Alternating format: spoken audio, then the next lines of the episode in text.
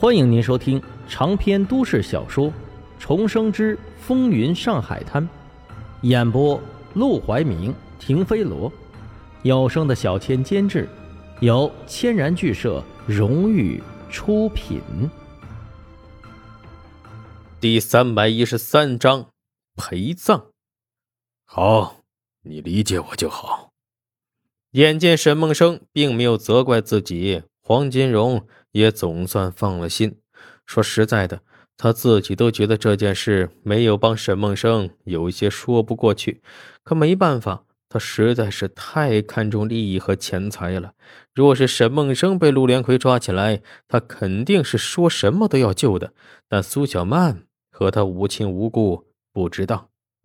好，我就给你三天假期，你去忙吧。阿生，节哀顺变，女人有的是。沈梦生微笑着点头，并不和黄金荣解释，也不向他多说什么，点了点头，便离开了办公室。依然是达子和道哥送他下来，两人走到沈梦生的身边，都不知道说什么好。他们对沈梦生。早就有了如同兄弟般的信赖和默契，而过去他们也和沈梦生一样，因为黄金荣的关系连累家人被害，所以他们都懂得沈梦生的心情。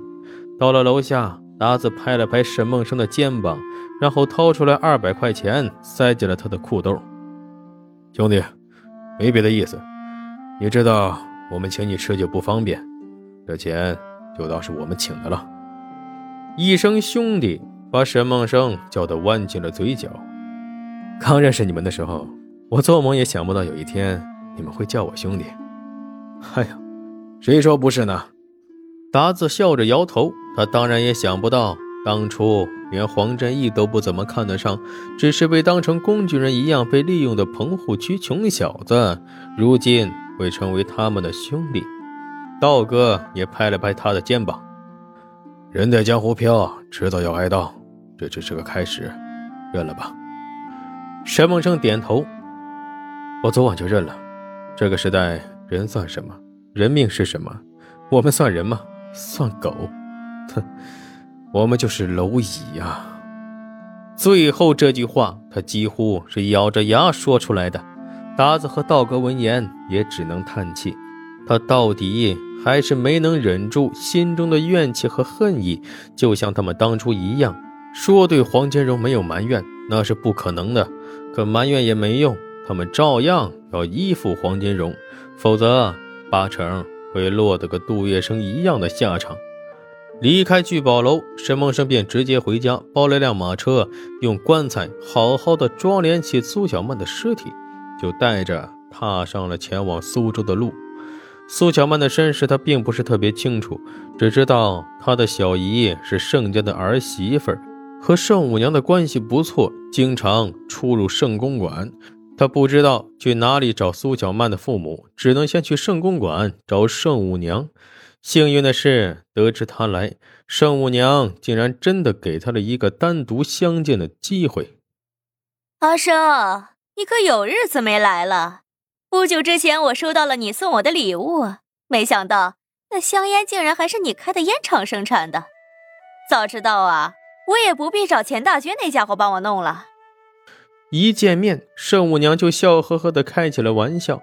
她家财万贯，每天烦心的事情大概就是吃不到更好吃的东西，玩不到更有趣的玩意儿罢了。根本不懂人间疾苦，也不想懂。要是往常，沈梦生还能陪她一唱一和的开开玩笑，但是现在他完全没这个心情。五娘，我这次来是想和您打听一个人，不知道您还记不记得苏小曼？盛五娘笑了笑，这叫什么话？小曼是我的侄女，我怎么可能不记得她？怎么要过年了？你准备来提亲了？他和苏小曼的小姨相熟。自然也知道沈梦生和苏小曼的关系，眼见他这么严肃的认真问起这件事，心中猜想，大概是来提亲的，否则他实在是想不出还能有什么能让他这么认真。然而下一刻，沈梦生就破除了他的想法：小曼出事了，我想给他家人一个交代。等到圣母娘见到苏小曼的尸体，急急忙忙的派人去把盛太太请过来，已经是两个小时之后的事了。盛太太在听下人说苏小曼出事的时候，就已经头昏脑胀了一会儿。及至她赶到圣公馆，看到门口马车上那硕大棺材的时候，更是惊得差点没昏过去。小曼，小曼，真的是你吗？不可能！你打开棺材，我要亲眼看到才会信。沈梦生无奈：“你还是不要看了，他，他的样子会吓到你。”你胡说什么？我外甥女什么样子我会不知道？她怎么可能会吓到我？你马上给我打开棺材，我必须亲眼看到才相信。眼见盛太太对自己已经充满了敌意，沈梦生无奈，只好命人把棺材盖子打开。盖子打开的同时，不但盛太太冲了过去，就连盛五娘也好奇地凑上前来。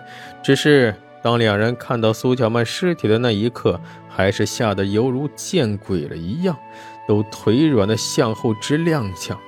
那尸体满身是血，面部犹如厉鬼，别说他们了，只怕连苏小曼的亲生父母见了也会吓一跳。怎么？怎么会这样？先前盛太太还以为苏小曼是病死，或是出了什么意外，万万没想到她竟然会死得这么惨。进入圣公馆，几人围桌而坐，沈梦生终于一边喝着茶，一边颤抖的声音把事情的来龙去脉都解释了个清楚。听完之后，盛太太已经哭得上气不接下气了。我的小曼？我们小曼竟然被一个流氓给杀了！天杀的陆连魁，他以为他是谁？竟然敢在我们盛家、敢在苏家的头上撒野！五娘，你可得给我一个公道啊！盛五娘也是怒不可遏。苏小曼和他的关系虽然疏远，但的确也是盛公馆的常客。算得上是他盛五娘的人，而他圣五娘是什么人？就连上海市当局大领导见了他，都得乖乖行礼问好。一个区区的陆连魁，小小的巡捕房总督，竟然敢伤苏小曼的性命，简直岂有此理！他怒而起身，又瞪向了沈梦生：“你好没用，连自己的女人都保护不了，你还混什么混？”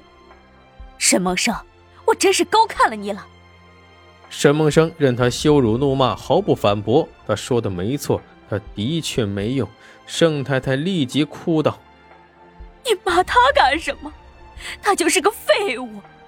当初来省公馆，还是我看在苏小曼对他有意的份上，主动给他做的引荐人。他要是有本事，用得着带人来省公馆找人撑腰吗？”